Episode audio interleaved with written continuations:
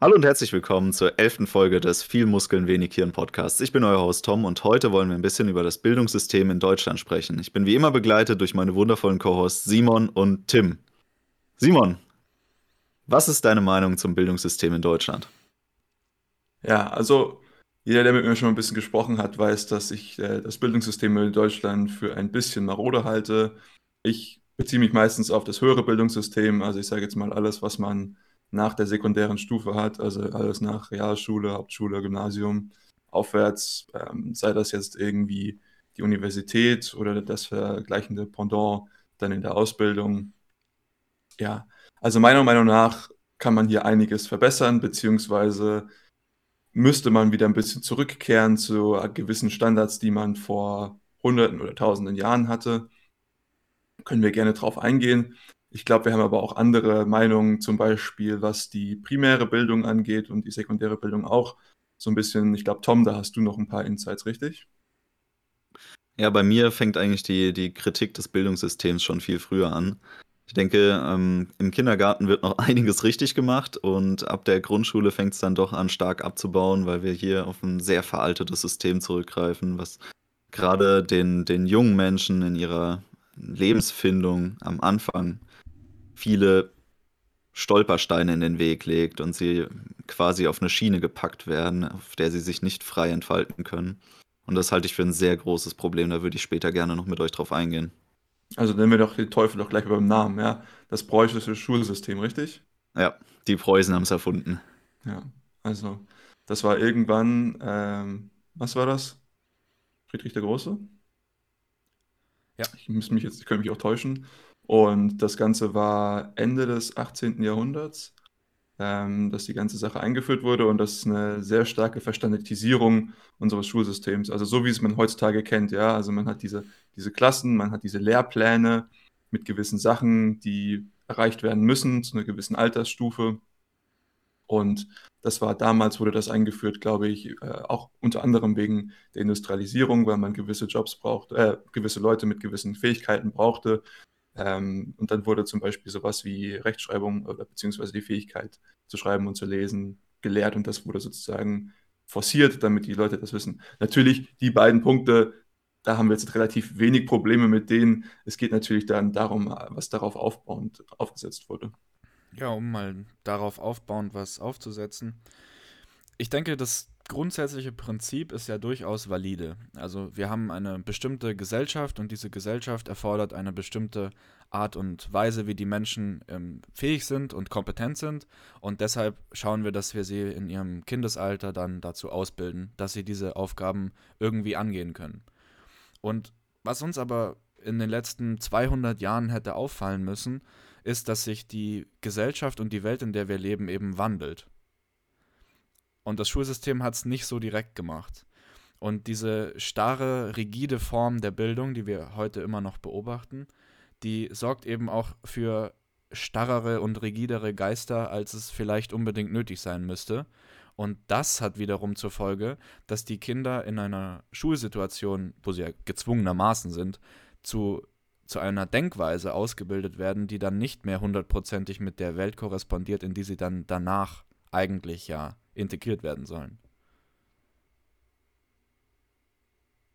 Ich finde auch, dass das preußische Schulsystem noch stark aus einer Zeit stammt, in der militärischer Drill im Vordergrund stand. Also nicht nur, dass man eine standardisierte Ausbildung für die Industrialisierung brauchte, man brauchte auch eine standardisierte Ausbildung, um gewisse Menschen hervorzubringen, die sich dem militärischen Drill besonders gut angleichen können. Also eine gewisse Leistungsanforderung und Abfrage, die immer wieder erfolgen kann. Und auch dieses, ähm, die Obrigkeitshörigkeit wird einem sehr stark im Schulsystem heutzutage eingetrichtert. Ähm, ich finde es sehr schwierig, über das deutsche Schulsystem irgendwie positiv nachzudenken. Nicht jetzt unbedingt, weil es so, so gnadenlos schlecht wäre, sondern eher deswegen, weil es so ein globaler Erfolg war, weil wir das, das ist eins der größten Exportgüter deutschen Gedankentums, ist unser Bildungssystem. Ja? Wir haben diese preußische Bildung quasi ähm, weltweit verbreitet und die hat überall Anklang gefunden. Wahrscheinlich auch, weil sie zu einem gewissen Grad sehr gut funktioniert hat. Ähm, das Problem ist, dass diese Form der Bildung sehr antiliberal ist. Also man hat nicht die Freiheit, sich so zu entwickeln, wie man sich das selber vorstellt. Und man kann auch nicht diesen, diese hohe Kreativität und Begeisterungsfähigkeit, die man auch gerade in jungen Jahren noch hat. Vor allem, ich sage jetzt mal, gerade in der Grundschule hat man noch sehr viele Themengebiete, für die man sich aus sich selbst heraus sehr stark begeistern kann. Und statt dort ähm, irgendwie einen Schwerpunkt setzen zu können, wird man da so schon auf eine Schiene gestellt und gesagt, so, hey, Abfahrt hier, da, da geht's lang und später kannst du dann noch gucken, ob du äh, irgendwie bei den großen Leuten auf dem Gymnasium mitspielen kannst oder ob du irgendwo anders landest. Und ähm, ja, das, das finde ich ein ganz großes Problem, über das man mehr nachdenken müsste. Wir müssen da uns Fall, also halt auch an die Administration mal halten. Also der, der Grund, warum das preußische, preußische Schulsystem ein so guter Exportschlager ist, ist ja auch der, dass man das als Regierung, als Staat sehr einfach und gut strukturiert organisieren kann. Und die Art und Weise, und wie du es gerade vorgeschlagen hast, dass man die ganze, den ganzen Bildungsapparat individualisiert, die erhöht natürlich die Komplexität. Und das macht das System nicht mehr stromlinienförmig und dadurch wird es schwieriger in der Administration. Und das ist eine Sache, wo wir natürlich hier sehr viel diskutieren können und auch sicher gute gute Lösungsmöglichkeiten finden können. Aber letzten Endes müssen wir uns überlegen, dass wir wirklich auch auf Regierungsebene das Denken ändern, dass man vielleicht einen Apparat hat, der auch gerne mal ein bisschen mehr kosten darf, weil sich das vielleicht auch dann mehr lohnt. Das ist ja sowieso ein Punkt, der ist sehr gut, den du gerade angebracht hast, dass das Bildungssystem eigentlich deutlich mehr kosten sollte. Das sollte einer der, der Hauptpunkte ähm, sein, wo wir überhaupt nicht über Sparmaßnahmen nachdenken. Ich bin tatsächlich eher der Meinung, wir sollten unseren Bestand an Lehrern in Deutschland mindestens mal verdoppeln, um überhaupt den, den Schülern die individuelle Betreuung zu ermöglichen, die sie verdienen in der Zeit ihrer Ausbildung. Und ich würde sogar sagen, dass Verdoppeln noch sehr konservativ geschätzt ist. Wahrscheinlich müssten wir es eher verdreifachen. Ja, also es ist gerade, wenn wir diesen, diesen individuellen Ansatz verfolgen wollen, ja. Also was mir da immer im Kopf schwebt, ist, dass man sich schon früh dafür entscheiden kann, was du vorhin auch schon angesprochen hast, was einen interessiert und sich da wirklich, wirklich darin zu spezialisieren. Und auf jeden Fall, man braucht gewisse Grundkenntnisse in, in anderen äh, Fächern. Das, das wollen wir, glaube ich, auch nirgendwo abstreiten. Aber dass für einen auch immer äh, interessant sein sollte, dass man aus seinem eigenen Wissensdurst versucht, in ein Thema einzuarbeiten. Und ich habe so das Gefühl, dass heutzutage ist das häufig so, ich lerne das, weil ich das lernen muss und nicht, weil ich mich dafür interessiere. Und das wird heutzutage super häufig einfach nur von oben reingedrillt. Und dann verstehe ich das klar, für so eine individuelle Schiene braucht man auf jeden Fall mehr Leute im Bildungssystem, mehr Lehrer. Ähm, allerdings bin ich auch der Meinung, dass man schon viel von der Bildung auch in der Familie an sich ablaufen lassen muss. Ja? Also gerade was in den frühen Jahren angeht, ähm, gerade diese Begeisterungsfindung bzw. Begeisterungsförderung der, Förderung der Kinder sollte, glaube ich, deutlich stärker von, von den Eltern ja, betrieben werden. Aber auch dafür braucht man ein freiheitlicheres System, weil mit dem ähm, Bildungszwang, den wir eigentlich haben, wir haben ja eine Schulpflicht in Deutschland, ähm, ist diese Entscheidung gar nicht mehr so gegeben, dass, dass die Eltern da sagen können, okay, wir stecken sehr viel Zeit in die Bildung unserer Kinder, weil wenn sie ihre Kinder schon ab fünf, sechs Jahren an, ans Schulsystem quasi abtreten müssen, und dann sind sie da ja schon mal mindestens den halben Tag weg und beschäftigt und zu Hause sollen sie ja dann im besten Fall noch ihre Hausaufgaben machen und lernen. Ähm, da bleibt nicht mehr so viel Freiraum, wo man sagt, hey, ich kümmere mich jetzt selber noch um die Bildung meines Kindes. Ja, man will seinen Kindern ja dann auch irgendwo ein bisschen Freizeit und Zeit zum Leben lassen. Und ähm, da gibt es eigentlich nur die Möglichkeit, dass das Schulprogramm etwas abzuspecken, vielleicht auf weniger Tage die Woche auch zu begrenzen oder auf weniger Stunden insgesamt. Aber das ist wiederum sehr schwierig mit einem Lehrplan in Einklang zu bringen.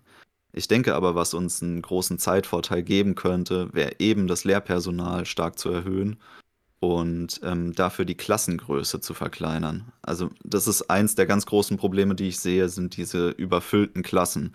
Dass man sagt, okay, ähm, so 20, 30 Leute in der Klasse kann schon mal vorkommen. das ist einfach zu viel. Da ist es nicht mehr möglich, sich auf einen Schüler irgendwie zu konzentrieren, für keinen Lehrer, selbst wenn es der motivierteste und beste Lehrer der Welt ist. Man kann sich nicht, vor allem auf viele verschiedene Jahrgangsstufen und Klassen verteilt, auf so viele Schüler gleichzeitig konzentrieren. Ich möchte da auch nochmal ein bisschen mehr ins Detail gehen. Also ich bin auch ein sehr großer Kritiker der Schulpflicht. Und ähm, mir fällt immer ein Zitat ein vom römischen Philosophenkaiser Marcus Aurelius. Der hat schon vor knapp 2000 Jahren gesagt, das Wichtigste, was du für deine Kinder tun kannst, ist in ihre individuelle und private Bildung zu investieren. Und das muss jetzt nicht bedeuten, dass sich deswegen jeder Haushalt Privatlehrer engagieren muss, sondern das sollte eigentlich bedeuten, dass alle Eltern, die ja einen offensichtlichen Erfahrungsvorsprung gegenüber ihren Kindern haben, die Zeit und die Möglichkeit kriegen, sich mit ihren Kindern in einem bildungsspezifischen Kontext auseinanderzusetzen. Und dass auch vielleicht eine, eine Art Dorfschule, wie man, wie man das früher gehabt hat, dass die Kinder mit ein paar verschiedenen Erwachsenen, die nicht unbedingt Lehrer sind, am Nachmittag die Möglichkeit haben, zusammen zu lernen und irgendwas anderes zu machen, als ein konkreter Lehrplan es vorsehen würde. Das könnte durchaus Vorteile bringen, die man für den Kinder dann doch vielleicht auch wahrnehmen will. Weil das große Problem ist eigentlich auf, auf dieser ja, nationalen Ebene die Organisation. Also ich verstehe den Gedanken, den du, den du hast mit deinem individuellen Schulsystem und den kleinen Klassen. Das verstehe ich. Aber ich würde es tatsächlich so angehen, dass wir einfach einen, einen Schulplan, ein striktes preußisches Programm machen, in dem wir wirklich uns ganz klar überlegen, was gelehrt werden soll, aber das halt zeitlich begrenzt und das auch begrenzt auf die wirklich wichtigen Dinge. Also lesen, schreiben und rechnen in der Grundschule zum Beispiel. Und dafür braucht man aber dann auch nicht den ganzen Tag, sondern dann nimmt man sich halt weniger Zeit und dann macht man ein, ein Wahlprogramm, wo man den Kindern die Möglichkeit gibt, sich eben selbst zu entfalten und selbst Dinge auszuprobieren. So würde ich die, das Bildungssystem sozusagen zweistufig machen. Auf jeden Fall. Also, wir haben ja beide oder alle gesagt, dass zu einem gewissen Teil gibt es eine Grundbildung, die auf jeden Fall jeder haben sollte. Aber wo, wobei, wo es bei mir darum geht, ist wirklich, wenn jemand mal mit Wissensdurst irgendwann versucht hat, sich irgendwas anzueignen. Ja, man, man fällt in so ein kleines Loch rein, wo man denkt, ich will einfach mehr wissen, ich will mehr wissen, was ist das jetzt? Und das ist eines der beflügelsten Gefühle, die man eigentlich haben kann, also meiner Meinung nach meiner Meinung nach ist es aber auch so, dass dadurch, dass einfach von oben ganz viel reingetrichtert wird, dass die Leute einfach sagen, boah, keine Lust, das muss ich jetzt lernen. Wohingegen, wenn man sagt, man hat irgendwie diese individuelle Bildung, wo man sagt, okay, ich habe hab jetzt halt irgendwie, teilweise habe ich jetzt halt meine, meine Rechtschreibung und mein, mein Rechnen habe ich abgearbeitet, aber mich interessieren jetzt halt irgendwie die Bewegung der Himmelskörper etc., irgendwie sowas, dann kann ich mich damit beschäftigen und auch schon vom kleinen Alter an. Und das sind all solche Sachen, die man den Kindern einfach ermöglichen sollte, weil gerade diese Selbstmotivation des Lernens, die geht so schnell verloren und an sich wird die auch weiter, wenn man nach oben geht in den Bildungssystemen, nicht wiedergefunden. Und das ja, weil genau ja auch die Zeit Punkt, immer graduell erhöht wird. Das ist genau der wichtigste Punkt. Dass diese, wir, wir kommen nachher noch genauer auf die Universitäten zu sprechen, aber diesen intrinsischen Drang des Mehrwissenwollens, der ja inhärent schon mit der Kritikfähigkeit, also dem, dem menschlichen Merkmal überhaupt verbunden ist, das zu unterdrücken ist eigentlich, also ja, das ist das Schlimmste, was wir unseren Kindern antun können. Ja, aber das hängt auch damit zusammen, dass wir immer mehr Zeit beanschlagen der Menschen. Also das fängt sehr moderat in der Grundschule an und wird dann Stück für Stück hochgefahren und teilweise hat man es dann schon im Grundstudium, dass man vom eigentlichen Plan her sehr, sehr wenig Freizeit nur noch frei hat. Je nach Studiengang, den man gewählt hat, ist klar. Ja, also es, da gibt es sehr, sehr starke Schwankungen und Unterschiede, wie viel Freiheit man da noch hat nebenher. Aber ich sage jetzt mal, bei den, bei den großen, zum Beispiel bei den MINT-Studiengängen, ist es meistens so, dass man so, ich würde schon fast sagen, geknechtet wird durch den Lehrplan, dass man eigentlich kaum noch sich aussuchen kann, dass man nebenher noch irgendwie was macht, großartig. Zumindest dann nicht, wenn man irgendwie Ambitionen hat. Ja, also von mir aus können wir, können wir gerne schon mal in das universitäre System jetzt hier einsteigen, wenn wir es jetzt halt schon so ein bisschen genannt haben. Also, ich meine, ich habe meine Probleme vorhin schon so ein bisschen, ein bisschen Raum gegeben. Ich kann es noch gerne mal ein bisschen vertiefen, was ich damit meine. Was ich damit meine, ist sozusagen, man hat diesen starken Top-Down-Ansatz, wo von vorne die ganze Zeit der Unterricht betrieben wird. Man ist an sich immer noch in der Schule, habe ich so das Gefühl, auch wenn die Klassenräume jetzt 50 mal so groß sind vielleicht.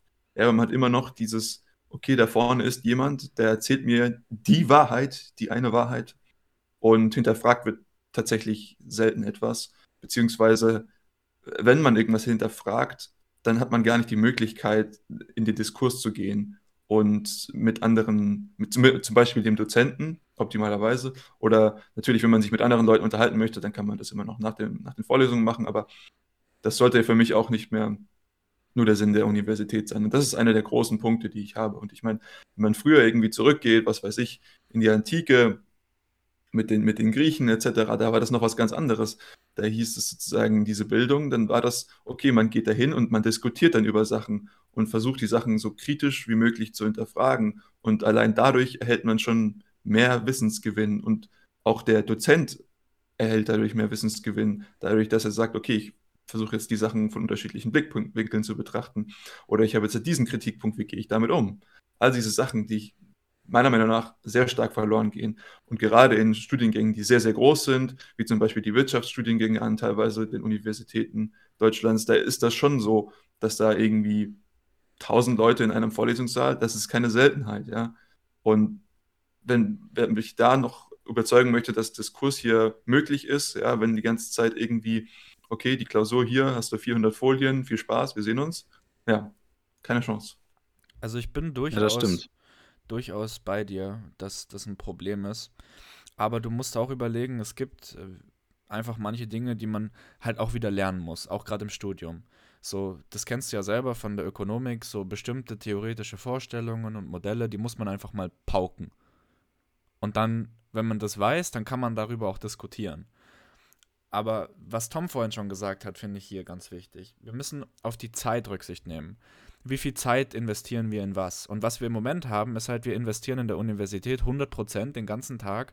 Den investieren wir ins Pauken und ins Faktenlernen und ins Nicht-Hinterfragen, sondern ins Auswendiglernen.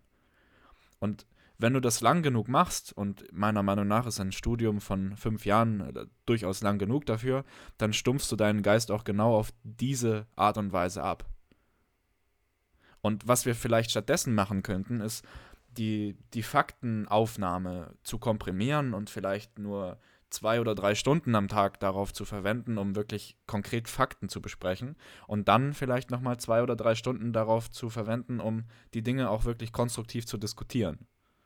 Und das dann in der Klausur wiederzuspiegeln, indem wir einen großen Teil der Klausur im Korrespondieren zum, zum Zeitaufwand, den man dafür haben sollte, also zum Beispiel 50 Prozent, auch so gestalten, dass die Fragen nicht sind, äh, ist es so und so, ja oder nein, sondern wie beurteilen Sie das und das? Ich habe auch das Gefühl, dass diese dieses Bedürfnis danach und die Sehnsucht danach, wieder so eine Debattenkultur oder auch eine Diskurskultur an der Uni zu etablieren, nicht nur von studentischer Seite aus, ähm, gehegt wird, sondern auch die Dozenten wünschen sich das zurück. Aber irgendwo auf dem Weg ist uns das abhanden gekommen. Also, ich glaube, man muss gar nicht so weit zurückgehen. Man muss nicht bis in die Antike gehen, um festzustellen: „Hey, man hat sich an Universitäten mal eine Zeit lang noch richtig gestritten mit den Dozenten und da war da war noch was ganz anderes los teilweise im Vorlesungssaal. Aber ich glaube tatsächlich, je mehr der Stoff an Umfang zugenommen hat, vielleicht, weiß ich nicht, aber vor allem je größer die, die Gruppen geworden sind, desto seltener ist es geworden, dass hinterfragt worden ist, sondern man hat irgendwie nur noch im Fokus, okay, ich muss da jetzt durchkommen, ich muss das irgendwie bestehen und das ist das Wichtigste. Und also ich mein, ähm, ja also was, was wir natürlich auch irgendwie verwechseln, beziehungsweise was irgendwie so ein bisschen seinen Charakter verändert hat, ist, was man tatsächlich damit bezwecken möchte, dass man sich bildet. Ja, ich glaube, früher war das wirklich noch dieser Wissensdurst. Zumindest mhm. ist das natürlich mein Ideal. Kann sein, dass es was anderes ist. Aber heutzutage ist es einfach nur noch ein Zettel, auf dem steht, ich habe das hier gemacht.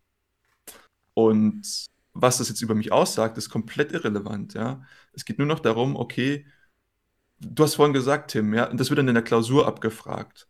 Zum Beispiel auch diese Inflation von Klausuren. Ja, wenn ich mit meiner Mutter darüber spreche, wie viele Klausuren ich damals geschrieben habe, wie viele sie damals geschrieben hat, da wird sie immer narrisch. Also, wenn ich sage, ich habe irgendwie so und so viele Klausuren, meine sie, so viel hatte ich mal im ganzen Studium, so viel wie du in einem Semester gehabt hast, so ungefähr. Ja, dass, dass wir diese, diese verschulische Verschulung der, der, des Studiums halt auch irgendwie haben, nur damit wir am Ende diesen Wisch haben, auf dem steht, ich habe das und das gemacht. Und natürlich wollen wir Bildungsgerechtigkeit haben und da habe ich auch nichts dagegen, auf jeden Fall. Aber das bedeutet dann natürlich auch, dass wir extreme Massen durch diese Universitäten pressen müssen. Und dann ist das natürlich selbstverständlich, dass wir in so ein System kommen, wo du einen, einen Top-Down-Ansatz hast, wo du von vorne jemanden hast, der den Leuten ähm, versucht, etwas beizubringen, weil du hast einfach gar nicht mehr die Kapazitäten. Wie, wie, willst du diese Massen bewältigen, wenn du über 1000 Leute in einem Vorlesungssaal hast? Da kann nicht jeder irgendwie versuchen mitzusprechen. So. Und dann möchte man natürlich diese Gerechtigkeit haben und nicht jeder hat auch den Anspruch an sich, sozusagen diese Diskussion durchzuführen und auch irgendwie die, hinter, die, die gewissen Punkte so hinterfragen zu wollen. Da sind wir wieder ja. beim Thema Zeit. Du hast es selber Zeit gesagt, wir, wir, müssen es einräumen, dass wir die administrative Möglichkeit nicht haben, ein, ein maximal individuelles Bildungssystem aufzustellen. Aber was ist denn, wenn wir den Kindern in der Schule oder den Studenten an der Uni die Möglichkeit einräumen, dass sie am Tag vielleicht zwei oder drei Stunden Freizeit, frei Lernzeit vielleicht bekommen, um sich selbst maximal individuell weiterzubilden. Weil ich meine, mit einem mit Uni-Zugang kommt man heute in eigentlich jede Datenbank rein, wo es irgendwelche Paper oder sowas gibt. Und da, da kann man ja wirklich, man hat ja wirklich Zugang zu aller Bildung. Du musst ja nicht mal mehr dein Haus verlassen. Du kannst es ja über den Computer machen. Du kannst sämtliche, sämtliche Bildungsaspekte der Menschheit über deinen Computer ja, äh, wahrnehmen. Und dafür braucht man einfach nur Zeit. Klar, aber das Problem ist, du, du musst es auch wollen. Und das war das, was ich vorhin angesprochen habe.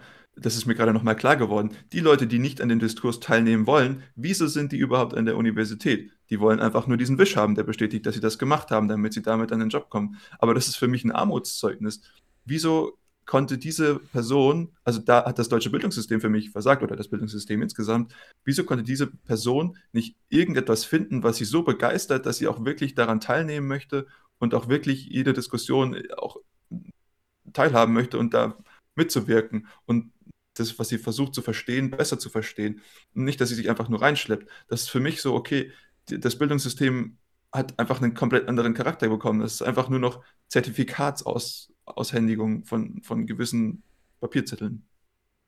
Also ich sehe da mehrere Faktoren, die hier mit reinspielen, dass die Entwicklung so laufen konnte. Auf der einen Seite, ja, tötet unser Bildungssystem eigentlich ab der Grundschule sehr die Kreativität und die, vor allem den eigenen Wissensdrang der, der Schüler. Aber im, im späteren Verlauf ist es tatsächlich so, dass es ja auch immer mehr Leute gibt, die auf die Universitäten gehen. Also die Zahl erhöht sich ja stetig. Und gleichzeitig erhöht sich aber nicht die Zahl der Dozenten. Also es kommen immer mehr Studenten auf die gleiche Anzahl Dozenten und somit muss man immer mehr verallgemeinern, weil auch die Dozenten haben nicht endlos Zeit und auch die Dozenten können dann nicht mehr zum Beispiel dieselben Prüfungsleistungen von den äh, Studenten abverlangen, sondern auch die müssen sich überlegen, was kann ich überhaupt leisten, was kann ich denn bringen. Und das ist ein Trend, der mir aufgefallen ist, ähm, verglichen mit kleineren Studiengängen zu größeren, also höher besetzten Studiengängen, dass die Prüfungsleistungen immer mehr in dieses Multiple- und Single-Choice-Schema äh, reinfallen und gar nicht mehr in diesen, ja, gar nicht mehr in diesen offenen Bereich. Weil Ankreuzfragen deutlich schneller und effizienter korrigierbar sind. Ja. Aber das Lernen, was dahinter steht, ist eigentlich ein, ein Auswendiglernen. Und ich meine, die Dozenten haben auch nicht die Kapazität, sich jedes Semester neue Multiple-Choice-Fragen auszudenken. Und die Studenten sind ja nicht dumm. Die wissen das ganz genau. Und deswegen gibt es auch zu jedem Klausurenbereich Altklausurfragen, in denen man dann genau diese Multiple-Choice-Fragenblöcke hat, die man dann mit den richtigen Antworten auswendig lernt. Und selbst wenn der Dozent eigentlich den Anspruch hat, da Antwortmöglichkeiten einzubauen, über die man nachdenken muss, ist das Lernen, was dahinter steht, trotzdem auswendig lernen der richtigen Antwort und nicht, okay, ich habe mir diese richtige Antwort überlegt, weil ich den Stoff verstanden habe. Und das ist ein ganz großes Problem. Und dem Problem möchte ich mal auf den Zahn fühlen. Ich sehe da nämlich ein, ein gesellschaftliches Problem, einen, einen Wertekonflikt, den wir, einen Wertewandel vielleicht auch, den wir in den letzten ein, 200 Jahren erfahren haben. Und heutzutage ist es viel wichtiger, was du hast, als wer du bist. Und wenn mir wichtig ist, was ich habe, dann ist mir von meiner Universitätszeit nur das wichtig, dass ich am Ende das Zertifikat habe, auf dem steht, ich habe dies und das. Damit ich dann den Job kriege und den Job habe, den ich haben will, um dann viel Geld zu verdienen, damit ich dann noch mehr habe. Das, das ist der Gedankengang. Aber wenn mir wichtig ist, wer ich bin, dann ist mir jeder einzelne Tag meines Studiums deshalb wichtig, weil ich die Möglichkeit habe, mich als Mensch weiterzuentwickeln. Und das ist ja eigentlich der, der wichtigste, das ist ja der Kasus Knaxus eines Studiums, dass man sich als Mensch weiterentwickelt und deswegen auch die Zeit dafür einräumt, dass man ein, ein besserer Mensch wird. Das sollte eigentlich immer die erste Mission sein. Nicht, dass man da Chemie lernt, äh, sondern dass man ein besserer Mensch wird und vielleicht auch ein bisschen mehr über Chemie versteht. Das, das kann schon auch sein. Aber der Vordergrund ist inzwischen einfach nur noch, was habe ich, was kann ich vorweisen. Aber nicht mehr, wer bin ich. Es ist irgendwie interessanterweise so, dass im Weltbild der Menschen der Wert von einer Ausbildung an sich immer mehr abgenommen hat. Aber gleichzeitig wurde das Studium, zumindest von der Auffassung der Studenten her, immer mehr zu einer Ausbildung an sich. Und irgendwie diesen Mechanismus dahinter zu verstehen, finde ich manchmal ganz schwierig. Weil an sich ist eine Ausbildung eine sehr, sehr wertvolle Möglichkeit, seinen Lebensweg zu beschreiten. Also ich müsste lügen, wenn ich nicht sagen würde, dass ich mir selber nicht oft Gedanken drüber gemacht hätte, wäre das nicht der bessere Weg eigentlich gewesen, tatsächlich eine Ausbildung einfach zu machen, statt an eine Universität zu gehen. Auf jeden Fall. Und Gleichzeitig hat eine Universität irgendwie immer mehr den Charakter angenommen, zu sagen, hey, wir müssen diese Studenten auch irgendwie an Jobs bringen. Die müssen ja irgendwas arbeiten danach. Und ich glaube, das war früher gar nicht so großartig der Sinn hinter einem Studium, zu sagen, hey, ja, äh, mal gucken, wo du dann reinkommst. Ne? Hier, ich gebe dir mal so ein paar Hinweise. Wenn du irgendwie die Statistikveranstaltung gut belegt hast oder so, dann qualifizierst du dich für den und den Job. Nee, das war ja gar nicht im Vordergrund. Damals war ja, es ja auch so, dass eigentlich nur Leute studiert haben, die eh nicht gearbeitet haben, beziehungsweise nicht auf Arbeit angewiesen waren. Am Anfang, als Universitäten gegründet wurden, da sind die, die Jungs, also die Söhne von reichen Familien hingegangen, um sich zwei, drei Jahre generell weiterzubilden. Und dann danach haben sie vielleicht noch eine Militärkarriere oder sowas gemacht. Aber da ging es auch nur um den Titel. Es ging nie darum, dass man irgendwie arbeiten muss.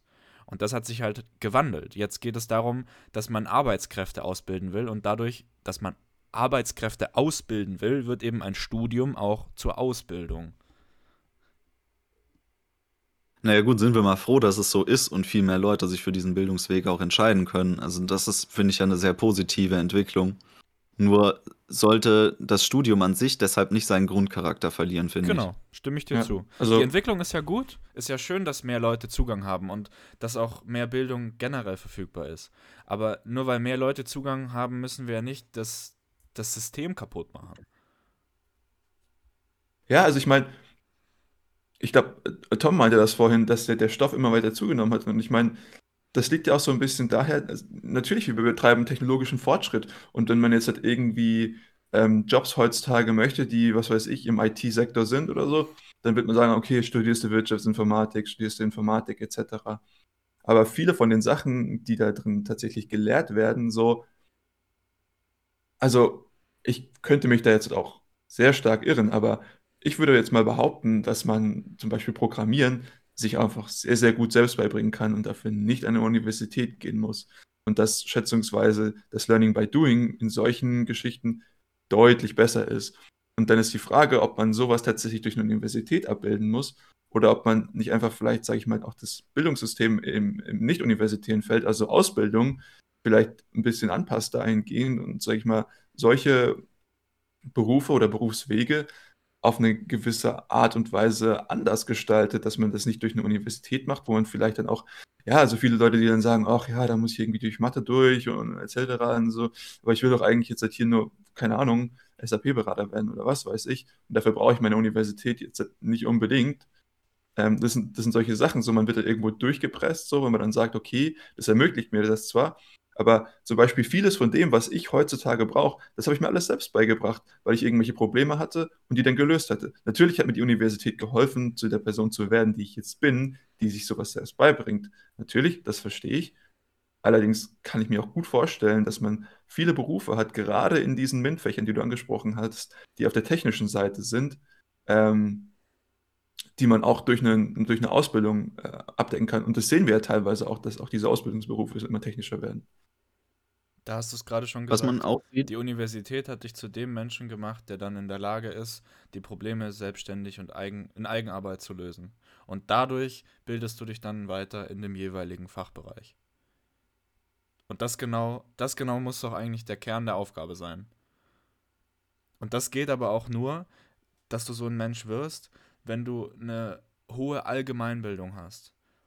Weil du musst dich in vielen Bereichen ein bisschen auskennen, um Probleme tatsächlich auch eigenständig lösen zu können. Und da sind wir bei Ja, dem Punkt, den Tom in der Vordiskussion schon angesprochen hat, mit dem Studium Generale. Ja, genau. Aber ich finde, man sieht es auch, dass je weiter man im universitären System fortschreitet und je länger man dabei bleibt, siebt es immer mehr die Menschen aus, die nicht dazu geeignet sind, sich autodidaktisch Dinge beizubringen. Irgendwann hast du dann in den ganz hohen Ebenen fast nur noch Autodidakten, die sich ihren, ihren ähm, Fachbereich fast komplett selbst beigebracht haben, losgelöst vom universitären Ausbildungsweg. Und ähm, deswegen bin ich auch der Meinung, wir sollten unsere Grundstudiengänge komplett neu gestalten oder zumindest ein, ein anderes System mit anbieten. Also es ist ja okay, wenn man Fachstudiengänge anbietet und für, für sehr viele Menschen kann das der richtige Weg sein. Aber man sollte eben auch eine Art allgemeines Grundstudium anbieten, in den äh, Universitäten quasi ihr, ihr komplettes Programm offenlegen und sagen, ihr könnt euch frei bedienen, ihr könnt machen, was ihr wollt im Endeffekt. Ihr müsst nur am Ende des Tages auf eine gewisse Anzahl an, sagen wir mal, bleiben wir beim ECTS-System, ähm, müsst ihr halt eine gewisse Anzahl erreichen und irgendwo eure Abschlussarbeit geschrieben haben. Das würde ja im Endeffekt ausreichen. Also, dass man sozusagen dieses Grundstudium hat und dann hat man nochmal ein Vertiefungsstudium, was sozusagen heutzutage der Master in vielen Studiengängen Genau. darstellt. Ja. Also ich meine, um noch zu, zu verdeutlichen, also bei, von Zuhörern, die das vielleicht für Zuhörer, die das nicht wissen, an sich steht einem nichts im Wege, das zu tun. Also ich, ich kann mich, wenn ich eingeschrieben bin, kann ich in, mich in jede Veranstaltung reinsetzen, die ich möchte und ich kann auch da die Klausuren schreiben meistens, wenn ich das möchte. Also es sei denn, ich habe irgendwelche Zulassungsvoraussetzungen nicht etc. Aber zumindest kann ich mich reinsetzen und ähm, niemand würde mich davon abhalten. Allerdings äh, habe ich gewisse, ja, wie wir es vorhin schon die ganze Zeit diskutiert haben, ich habe gewisse Punkte, die ich erreicht haben muss, also wirklich wortwörtlich Punkte, Anzahl an ECTS, wie, wie ähm, Tom das gerade gesagt hat, bevor ich mein Studium abschließen kann. Und das zählt dann halt einfach zum Beispiel nicht, wenn ich jetzt, jetzt sage, okay, ich studiere jetzt VWL, aber Mensch, Quantenmechanik interessiert mich trotzdem irgendwie. Und ich habe die Möglichkeit, mich da reinzusetzen und vielleicht kann ich auch die Klausur mitschreiben, aber es bringt mir einfach nichts so. Im, im, Im Sinne von, ich muss trotzdem mein Studium äh, beenden. Natürlich bringt es mir was, indem ich nicht sozusagen weiterbringe. Aber an sich sollte doch einem die Möglichkeit eingeräumt werden, das auch irgendwie, ja, für sein Studium oder wirklich, wenn wir jetzt aus dieser Perspektive des, ich habe diesen Wisch, dann sollte das vielleicht auch irgendwie mitzählen. Also gerade diese Generalausbildung, dieses Studium Generale, richtig? In Ja. Frankreich zum Beispiel ist es an einigen Elite-Universitäten so, dass die ähm, Fachstudiengänge alle durch ein ja, zwei- oder einjähriges Studium Generale eben angelaufen werden. Also man kommt erst in ein Fachstudium rein, wenn man auch erst ein oder zwei Jahre in einem Fach, äh, in einem Generalstudiengang war. Also du musst erstmal zwei beziehungsweise vier Semester irgendwelche Fächer studieren und da dich be- profilieren und dann kannst du in dein eigenes kleines Fach reingehen. Und das wäre ein System, das vielleicht in Deutschland auch sehr viel Sinn machen würde. Und ich will mal behaupten, wenn es die besten Elite-Universitäten in Frankreich so machen, dann ist es auch nicht unbedingt ein dummes System, weil sonst hätten die schon lange damit aufgehört. Nein, das ist auch kein dummes System, weil genau das regt den Studenten ja erstmal dazu an zu sagen, hey, ich, ich mache wirklich nur die Veranstaltungen, die mich interessieren. Ich gucke mir an, was wird hier angeboten und dann gehe ich nur da rein, wo, wo mein eigener Wissensdurst mich hinleitet. Und allein schon, dass man da die Möglichkeit hat, sich nochmal ganz breitflächig äh, irgendwie auszuprobieren und zu sagen, hey, ich, ich gucke mir jetzt mal alles Mögliche an. Ich gucke mal hier ein bisschen in die Naturwissenschaften rein, in die Philosophie oder in die Politikwissenschaften. Und erst hinterher weiß ich dann eigentlich, okay, da, da stecke ich mein Herzblut rein, da möchte ich weitermachen. Statt von vornherein zu sagen, okay, hm, was studiere ich denn? ach ja, Wirtschaftswissenschaften, BWL, äh, Informatik wird schon passen irgendwie am Ende des Tages. Ich meine, es ist ja gar nicht so schlecht geregelt in Deutschland. Es gibt auch in sehr, sehr vielen Fächern die Möglichkeit, zum Beispiel allgemeine Schlüsselqualifikationen zu erwerben. Und ähm, das ist ein System, da kann man irgendwelche fachfremden Fächer belegen und man kriegt dafür auch ECTS für sein Grundstudium angerechnet. Aber der Umfang dessen ist so gering, also dass du irgendwie zwei fachfremde Veranstaltungen oder so belegen kannst, die dir angerechnet werden, dass neben deinem an sich schon straffen Lehrplan, den du noch mit irgendwie äh, absolvieren musst in der Zeit. Also es ist dir gar nicht so frei, dass du dann sagst, hey, okay, hier entfalte ich mich jetzt mal ein Semester lang so richtig in dem Bereich, sondern das läuft dann so nebenher mit. Also zumindest habe ich die Erfahrung gemacht. Ähm, das finde ich sehr schade, dass der Umfang so gering ist. Also in Deutschland im jetzigen Universitätssystem zum Beispiel bei den Wirtschaftswissenschaften kann man auch Biologie oder Chemie oder Physik mit anrechnen. Als Grundstudium, Generalstudium sozusagen im Bachelor, aber das sind im, im Umfang ist ein einstelliger Prozentbereich. Also da ist nicht viel andere Fächer, die man machen kann. Und den, den, der Wert dessen wird meiner Meinung nach einfach unterschätzt. Also ich persönlich wusste schon früh, dass ich Ökonom werden will, dass mich das interessiert. Und ich beschäftige mich aber trotzdem sehr, sehr viel, vielleicht sogar mehr als mit Ökonomik, beschäftige ich mich mit Philosophie, mit Literatur und mit Physiologie. Und diese drei Bereiche haben auf den ersten Blick eigentlich gar nichts mit Ökonomik zu tun, aber die Parallelen, die ich ziehen kann und die, die Referenzen, die ich in anderen Disziplinen finde, helfen mir persönlich mit einer ja, richtigen Leichtigkeit eigentlich, einer der besten in meinem Studiengang zu sein. Und das, obwohl ich dafür relativ wenig Zeit aufwenden muss, einfach weil mir viele Konzepte und Phänomene schon bekannt sind. Wie das eben in der, in der Physiologie ist, gibt es auch viele Sachen, die sich in der Ökonomik widerspiegeln. Und diese, diese Synthese von verschiedenen Disziplinen ist eigentlich genau das, was Fortschritt wahr werden lässt. Klar, also Fortschritt passiert eigentlich immer an den Schnittstellen von Disziplinen. Also es war eigentlich häufig so, dass da gerade irgendwie das passiert, was uns nach vorne treibt. Und ich meine, wir sollten schon hier ehrlich gegenüber uns selbst sein und sagen, an sich steht uns das alles offen, das zu machen. Ja, aber wie wir schon die ganze Zeit sagen, ich glaube, der, der, kritische Zeitpunkt, der Knackpunkt ist hier wirklich die Zeit. Ja, dass einem die Zeit so ein bisschen fehlt, das, das zu machen und das auszuüben. Ähm, weil ansonsten, klar, wie gesagt, niemand hält mich davon ab, in eine Physikveranstaltung zu gehen. Das ist auf jeden Fall, ja, muss nochmal gesagt sein. Nur mit acht Stunden Ökonomik ja. am Tag machst du halt nicht nochmal eine Stunde Physik. Auch wieder wahr.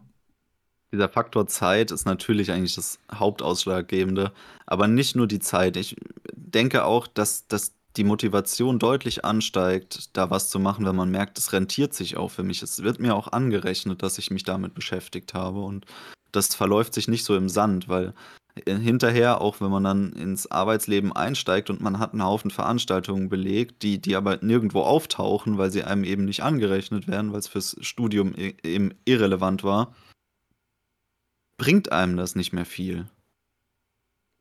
Gut, wie gesagt, wir müssen uns hier so ein bisschen an die eigene Nase fassen. Ja, wenn wir vorhin gesagt haben, okay, ja, es ist wichtig für die eigene persönliche Bildung und es ist eigentlich mehr auch, auch, auch deutlich wichtiger sein sollte, das, was man ist und nicht das, man, was man hat. So, klar, es ist schon für seine, also ja, also ich würde schon sagen, das sollte jeder für sich selbst sagen können, wie er das machen würde. Natürlich wäre das super, wenn es angerechnet werden würde. Der Punkt, den ich auch ein bisschen ähm, ja, in den Vordergrund setzen möchte, ist zwar nur ein kleiner, aber an sich führt es aber auch zu einem System, wo wir ganz viele Fachidioten haben. Ja. Man, man also ich, ich sehe das häufig, wenn ich da mit irgendwelchen Leuten diskutiere, so, und die verstehen dann einfach irgendwas nicht, was wo ich mir denke, ja, okay, du denkst jetzt zwar in deinen Denkmustern so, aber versuch doch mal hier rauszugehen. Und das führt dann aber dazu, dass die Leute dann immer nur in, den, in denselben Arten und Weisen an die Probleme herangehen. Und das finde ich auch das extrem Schöne an interdisziplinärem Arbeiten, ist, dass man die Welt einfach aus anderen Blickwinkeln betrachtet. Deswegen lerne ich zum Beispiel auch gerne Sprachen, weil mir das einen ähnlichen Ansatz ermöglicht.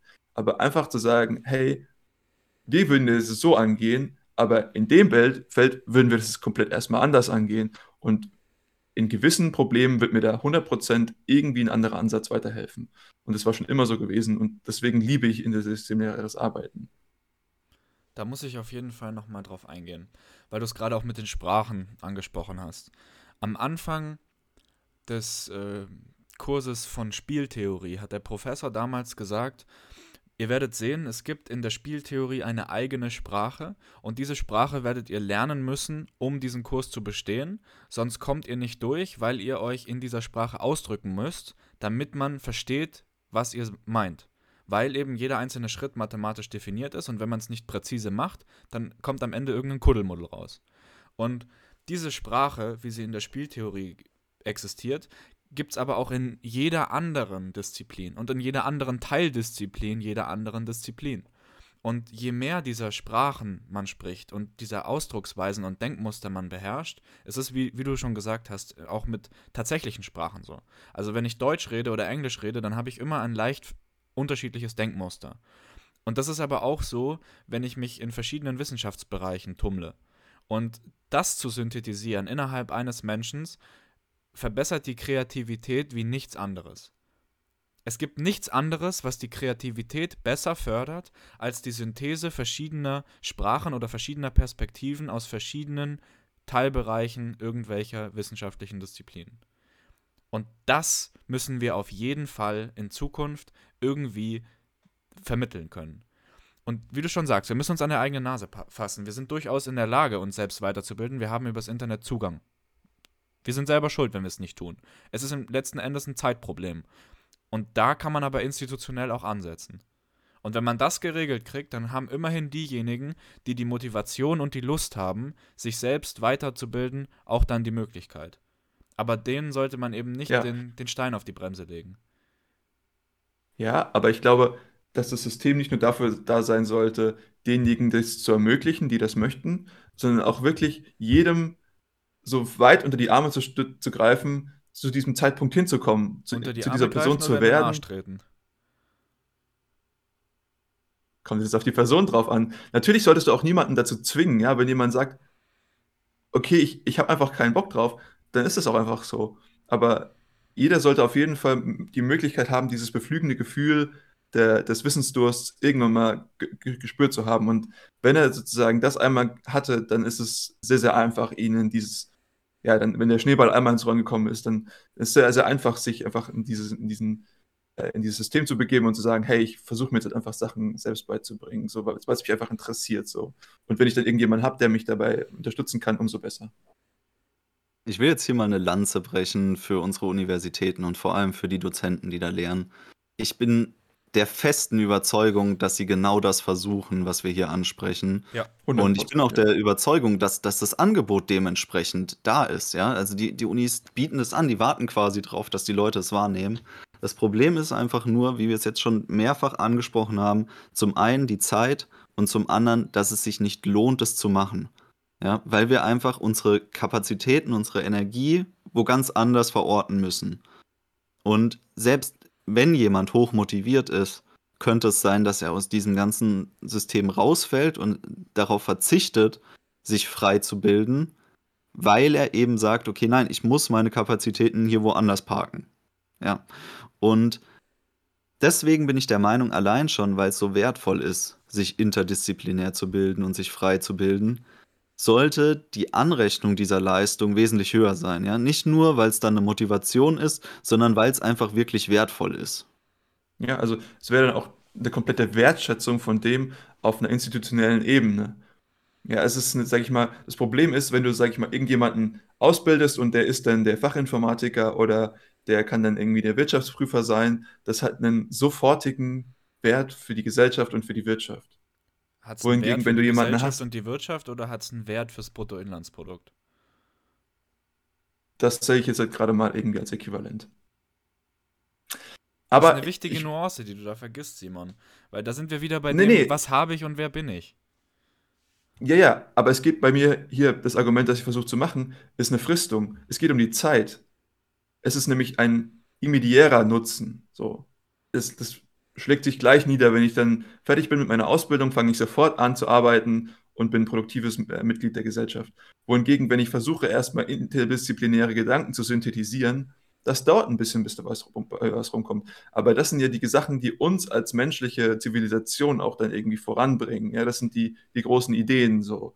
Und natürlich, ich weiß, dass nicht jeder eine große Idee haben kann, auf jeden Fall. Aber es sollte auf jeden Fall die Möglichkeit gegeben werden, die Chance zu erhöhen, dass wir solche Leute irgendwie aus der Urne ziehen, so ein bisschen, wenn ich das einmal aus der Lingo hier sprechen kann. Und das ist genau das, das ist so ein bisschen der, der Kreiselweg. Man geht erst ein bisschen zurück, um dann deutlich weiter in die Zukunft schauen zu können und die, die, den, den Langzeitwachstumspfad zu maximieren und nicht den immediären Pfad, den, in dem ich nur auf die nächsten paar Perioden schaue. Weil auch der beste Wirtschaftsprüfer mir nichts bringt, wenn er in fünf Jahren totunglücklich und depressiv ist. Ja, nicht nur das, wenn, wenn einfach die Wirtschaft nicht produktiv genug ist, weil die Innovation einfach komplett angehalten hat, weil's, weil die Leute einfach nicht mehr versuchen, in dieser Art denken zu sein. Ja, weil sie traurig Weil es auch vielleicht einfach extrem wertvoll wäre, wenn jemand nicht nur der, der Top-Informatiker wäre, sondern vielleicht wäre es viel wertvoller, wenn, wenn derjenige der Top-Informatiker, aber auch ein sehr guter Ökologe zum Beispiel wäre. Genau, also das, das meine ich halt, dass das Ganze, dass man diese Fristung hier sehen muss. Ja, was heißt jetzt halt wertvoll? Natürlich, es wird halt, das, was gemessen wird, ist halt ein bisschen was anderes als so das, was wir wahrnehmen können. So und das ist halt immer auch das Problem. Okay, wir können immer nur diesen kurzfristigen Nutzen messen. So, dieses langfristige, das ist viel, viel unsicherer. Aber nichtsdestotrotz sollten wir das, glaube ich, unterstützen. 100% deiner Meinung. Und wie gesagt, ich denke, wir sind uns alle einig, dass wir jeden Weg eigentlich seinen Wert anerkennen. Auch den Weg des Fachstudiums, so wie es jetzt ist, auch den Wert des preußischen Schulsystems. Es ist nur immer aus der Sicht gesprochen, dass wir das Angebot, das eigentlich auf dem Markt herrscht, erhöhen möchten. Wir möchten mehr Freiräume schaffen, mehr Wahlfreiheit schaffen für die Menschen, dass sie sagen, ich bevorzuge aber eine andere Bildung. Und der wesentliche Faktor ist eben mein Zeitbudget. Und da sind wir alle genau. gleich. Vor der Physik sind wir alle gleich. Gravitation und 24 Stunden am Tag, das sind die Spielregeln. Aber innerhalb dieser Spielregeln können wir eigentlich mit unserem jetzigen Wissensstand über menschliche Entwicklung ziemlich viel verbessern. Und ich kenne das von mir selber auch. Also ich, ich will sagen, ich habe eine extrem gute Konzentrationsfähigkeit, aber ich kann trotzdem nicht mehr als fünf Stunden am Tag konstruktiv akademisch arbeiten. Wo es wirklich darum geht, Dinge zu lernen und Dinge zu verstehen und zu konzeptionieren. Fünf Stunden, das ist das absolute Maximum. Und meistens ist es sogar so, dass es nur eher vier Stunden sind.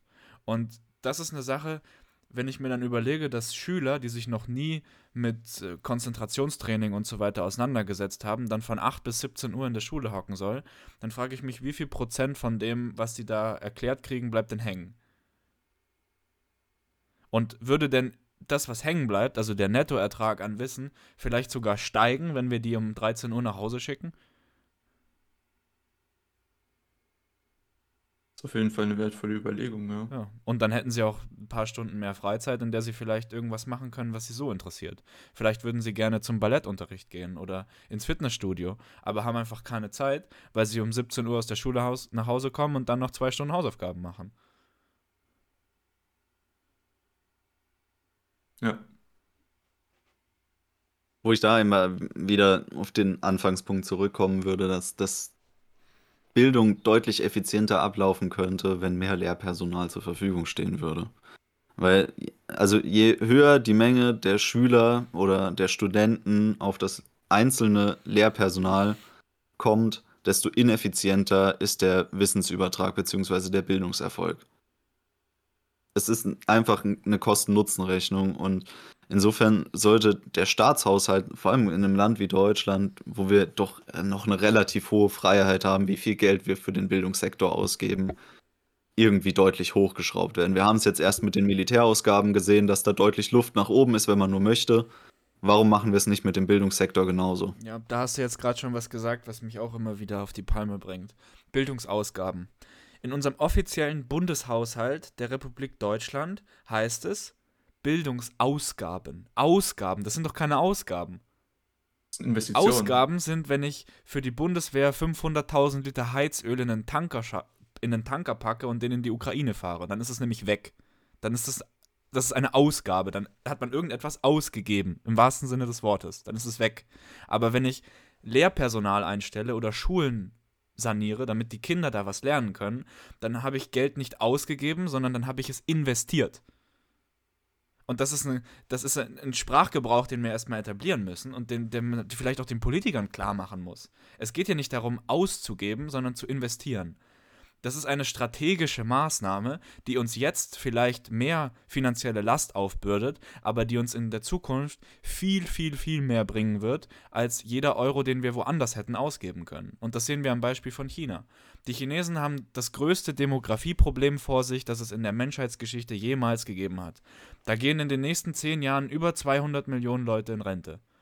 Und trotzdem haben die kein Problem damit, weil die Bildungsproduktivität in China so hoch ist, dass sie in der PISA-Studie den Platz Nummer 1 belegen und den belegen sie Nummer 1 mit so viel Abstand zum zweiten Platz, wie der zweite Platz zum 40. Platz hat. So weit sind die vorne. Und deswegen haben die keine Angst davor, dass so viele Leute in Rente gehen, weil die Arbeitsproduktivität pro Nase einfach um mindestens den gleichen Prozentsatz steigen wird. Und das ist eine Sache, die, die, die müssen wir doch hier irgendwo auch realisieren. Es sind keine Ausgaben, sondern Investitionen. Ich glaube, wir sollten hier verdeutlichen, dass wir nicht das chinesische Schulsystem vielleicht auch irgendwie dann umsetzen wollen in Deutschland, sondern eine ähnliche äh, es ja, ging ums Geld, Simon, das Geld, das sie dafür ja, ausgeben, natürlich. nicht um genau. das chinesische Schulsystem. Das haben wir schon oft genug kritisiert. Ich meine wirklich die Tatsache, dass sie dafür richtig stramm stehen, richtig Geld ausgeben beziehungsweise ja. richtig Geld investieren und das Geld ausgeben, um Geld dann wieder einzunehmen. Ja. Es wäre doch auch interessant, wenn man den Bürgern die Wahl geben würde, okay, ihr könnt ähm, eine GEZ-Abgabe bezahlen oder ihr könnt eine Bildungsabgabe bezahlen und das hat beides denselben Wert. Und man darf sich aussuchen, was man davon wählt. Jetzt kommt mir in gefährliche Gefilde. Jetzt wird der Podcast gecancelt, wenn du so weitermachst. ich fände es interessant. Ja. Stell dir mal vor, 17 Euro im Monat von jeder Nase. Da kriegt ja, da jeder einen Privatlehrer, ey. Da gehe ich auch wieder in die Schule. Wenn wir das einführen, fange ich nochmal von vorne an. Ja. Bekommt ihr denn den Neustart? Ja, also ich muss sagen, ich habe meine Oberstufe in Schleswig-Holstein an der Gesamtschule gemacht. Und meine Familie, ich bin zuerst lange Jahre in Bayern in, auf dem Gymnasium gewesen. Meine Familie war natürlich entsetzt, ja. Ein, eine Oberstufe in der Gesamtschule in Schleswig-Holstein. Also das ist ja, ja praktisch kein Schulabschluss. Aber dadurch, dass die Regeln an dieser Gesamtschule so lax waren und ich die auch gleich studiert habe, habe ich festgestellt, wenn du da nicht da bist, also den Unterricht sozusagen, ja, ähm, man würde nicht von Steuerhinterziehung, sondern von Steueroptimierung sprechen. Wenn du also deine Unterrichtszeiten optimierst, dann ist es so, dass die in Schleswig-Holstein die Fehlzeiten nicht benoten können. Also das ist nicht so, dass du hm. dann eine gute oder eine schlechte Note kriegst, sondern du kriegst einfach keine Note dafür.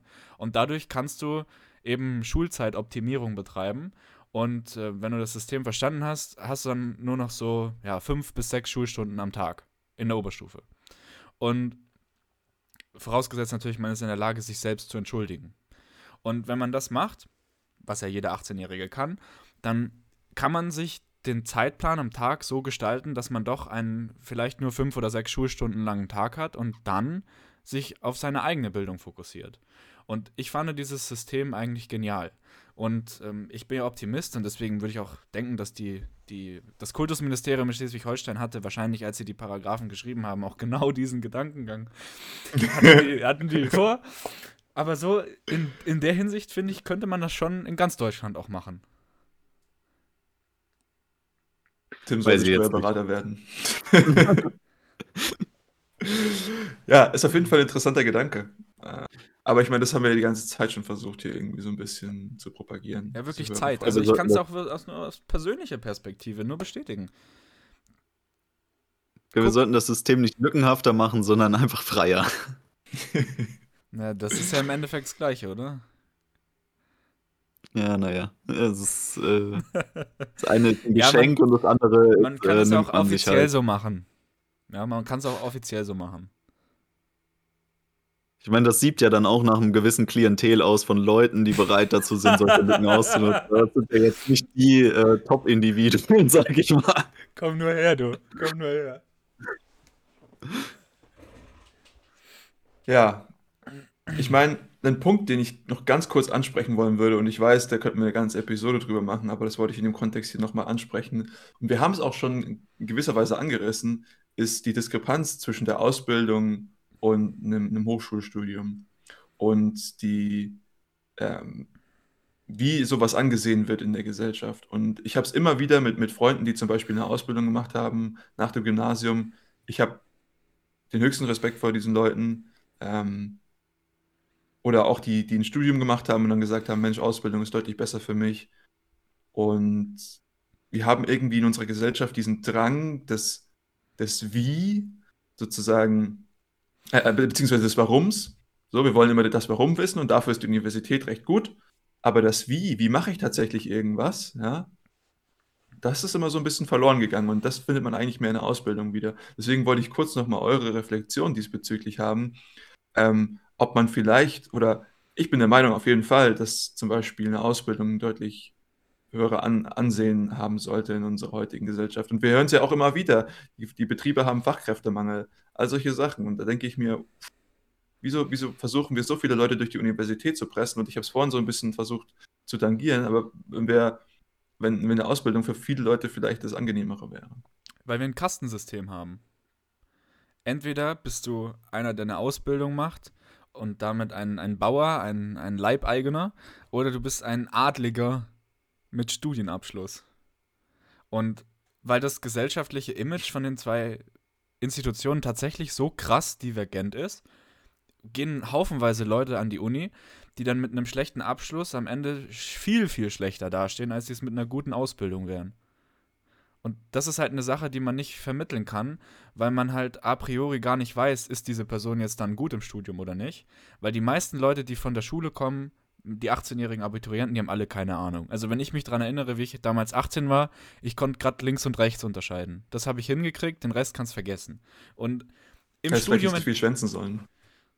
Danke. Im Studium entwickelt man sich dann halt weiter. Ja? Und das weißt du ja vorher nicht, wie die Leute sich dann weiterentwickeln. Weil es kann ja sein, dass du einfach ein Spätentwickler bist, eine, ein spätblühender, Spätzünder, ja? Das kann ja sein. Und deswegen wollen alle Eltern, egal wie es dem Kind geht in der, in der Schule, dass es möglichst den absolut höchsten Bildungsabschluss hat und am besten sollen alle promovieren. Aber für manche ist es einfach nicht, nicht gedacht. Und selbst wenn du dann in dieser Kaste bist, wenn du dann unglücklich bist und dich immer scheiße fühlst, dann bringt dir das doch auch nichts. Also ich sehe da einen, einen gravierenden Wertewandel bereits äh, im Inbegriff was das angeht. Ich, ich sehe es eigentlich so, dass der Wert von Ausbildung in der Gesellschaft immer, immer höher anerkannt wird zurzeit. Und ähm, die Hochschulen teilweise schon sehr verschrien sind.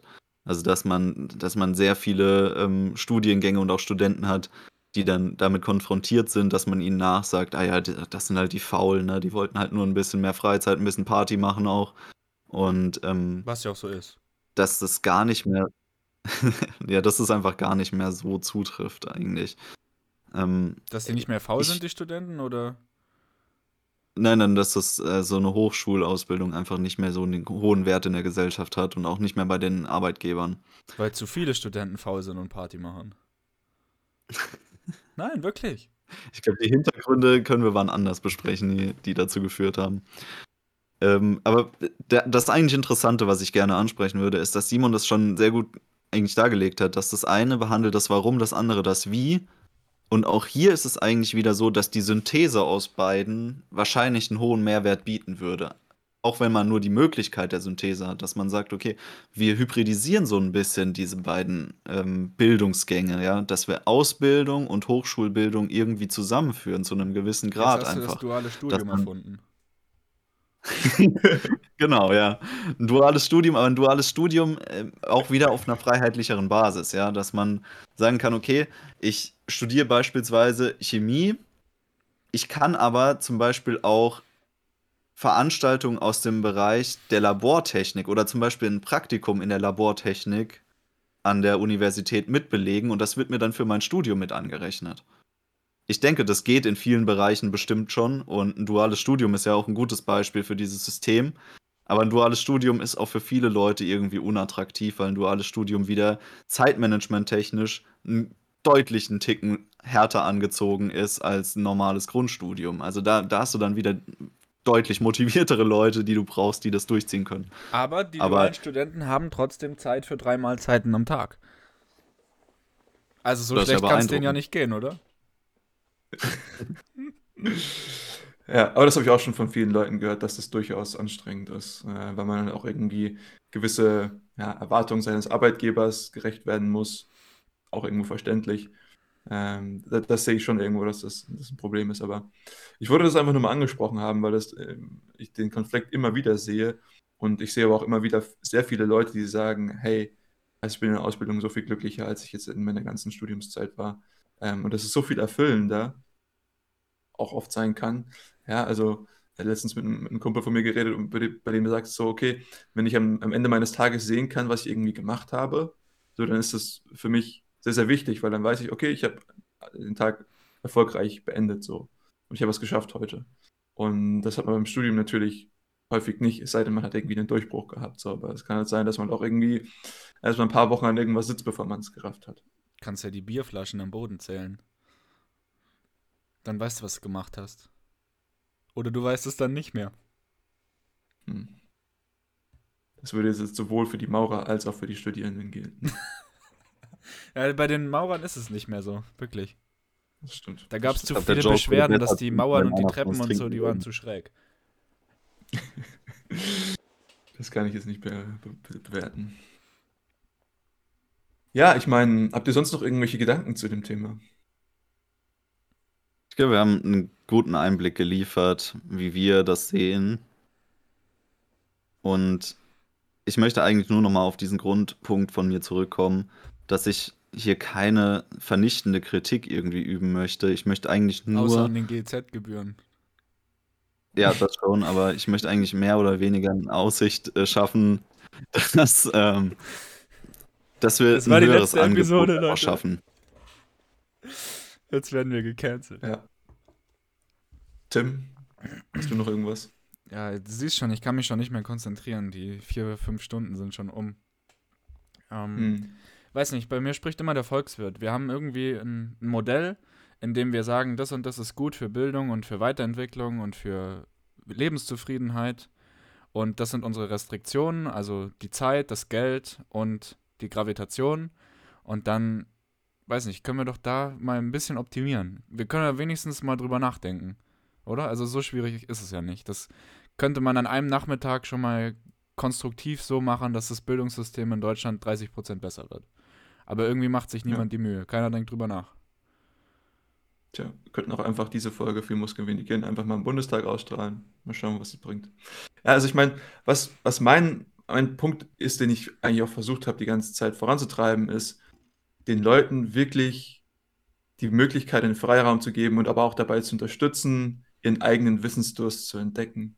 Und wenn das Bildungssystem das geschafft hat, dann ist es für mich 'n voller Erfolg. Und wenn's den Leuten dann auch noch dabei hilft, das alles weiterzutreiben und dann auch noch ökonomisch wirklich optimal zu verwirklichen, das ist für mich das optimale Bildungssystem. Gutes Schlusswort. Ja. In diesem Sinne, wir bedanken Ja. uns wie immer für eure Zeit und hoffen, dass ihr was gelernt habt, ja, in dem Podcast über Bildung heute. Und ja, ich würde sagen, wir hören uns in der nächsten Folge, oder?